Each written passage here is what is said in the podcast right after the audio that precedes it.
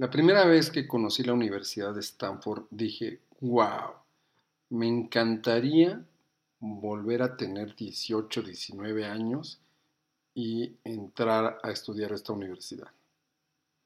Pero pues no puedo hacer el tiempo atrás. Pero lo que ya pude hacer fue estudiar en Stanford. Ahora te platico lo que hice. Pues solo me, me bastó con perderle el miedo. Primero andaba ahí navegando, navegando, eh, caminando por los pasillos, conociéndolo, así como que esperando a ver en qué momento iba a llegar algún guardia y me iba a sacar de ahí. Ya después dije, no, pues es muy abierto, es como la UNAM en aquellos tiempos donde todavía no tenía rejas en todas las facultades y uno se podía pasar por todos lados. Así la Universidad de Stanford, hablando de la UNAM, es, la verdad es que no lo he buscado, pero y hablo de CEU, de Ciudad Universitaria, pero creo que ahí se van dando, ahí se van dando en extensión. Este, y al final ya cuando me puse a recorrer muchas partes de Stanford, me di cuenta que es como la UNAM, pero fresa, muy fresa, o sea, muy padre. bueno, eso no quiere decir que la UNAM no sea muy padre, yo estudié en la UNAM, ciudad universitaria, y me fascinó. Ah, pero regresando a Stanford, le perdí primero el miedo a, pasear por ahí, a conocer este, y demás. Y, después le perdí el miedo a entrar a un edificio que se veía así muy padre. Y yo nada más veía entrar chavos y demás. Y me asomaba por la ventana y veía unos terniquetes y que pasaba una credencial. Y dije, no, pues esto es nada más para alumnos. Y no me atreví a entrar. Hasta que un día estaba haciendo tanto frío afuera. Y que dije, pues, eso me voy a meter y ya y le pregunté a la chava, ¿qué es aquí? A la que estaba ahí había una persona eh, que estaba así como en un puestito de recepción. Eh, y me dijo, ah, esta es la biblioteca, The Green Library.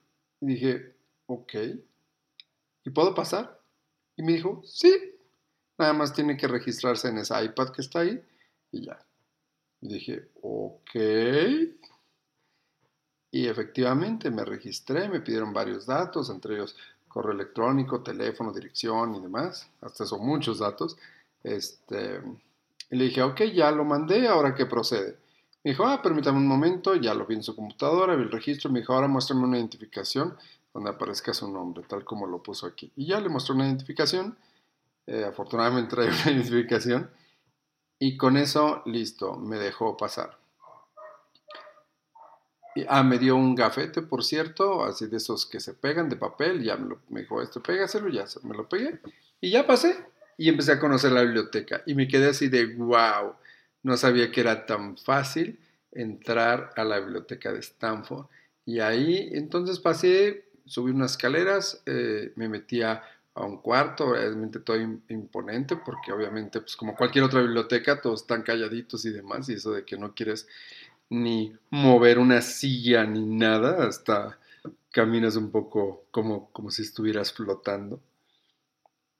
Al final entré a una sala, me encantan las bibliotecas, eh, y algo que hacía mucho cuando yo iba en la UNAM era, también me metía a las bibliotecas de cualquier facultad y agarraba al azar un libro. Y me acordé de eso, entonces agarré al azar un libro, así el primero que vi, este libro. Y agarré un silloncito y me senté muy a gusto, como venía de un frío infernal afuera, sentí ese lugar tan acogedor y me puse a leer el libro. Y después de un rato leyendo, salí de mí y me observé y dije, wow, ya estoy estudiando en Stanford. sé que suena broma y sé que suena chiste, pero al final no es tan diferente. Obviamente no, no, no voy a salir con, con un título de ahí ni nada por el estilo, pero es increíble y es muy gratificante saber esas cosas porque muy pocas personas las saben y, lo, y, es, y es una experiencia increíble, inolvidable, sobre todo para las personas que nos gustan las universidades, que nos gustan las bibliotecas eh, y que nos gustan también las universidades tan de prestigio y demás.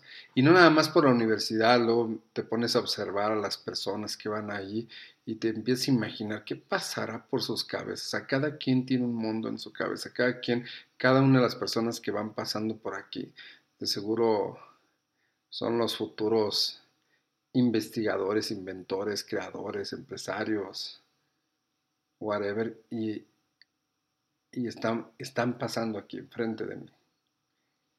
Fue algo muy padre, la verdad. Y a partir de ahí me hice fan de ese lugar y volví cada día. Y ya lo demás que les voy a platicar en otro episodio, porque también está chistoso después de varios días de haber ido ahí. Hasta luego.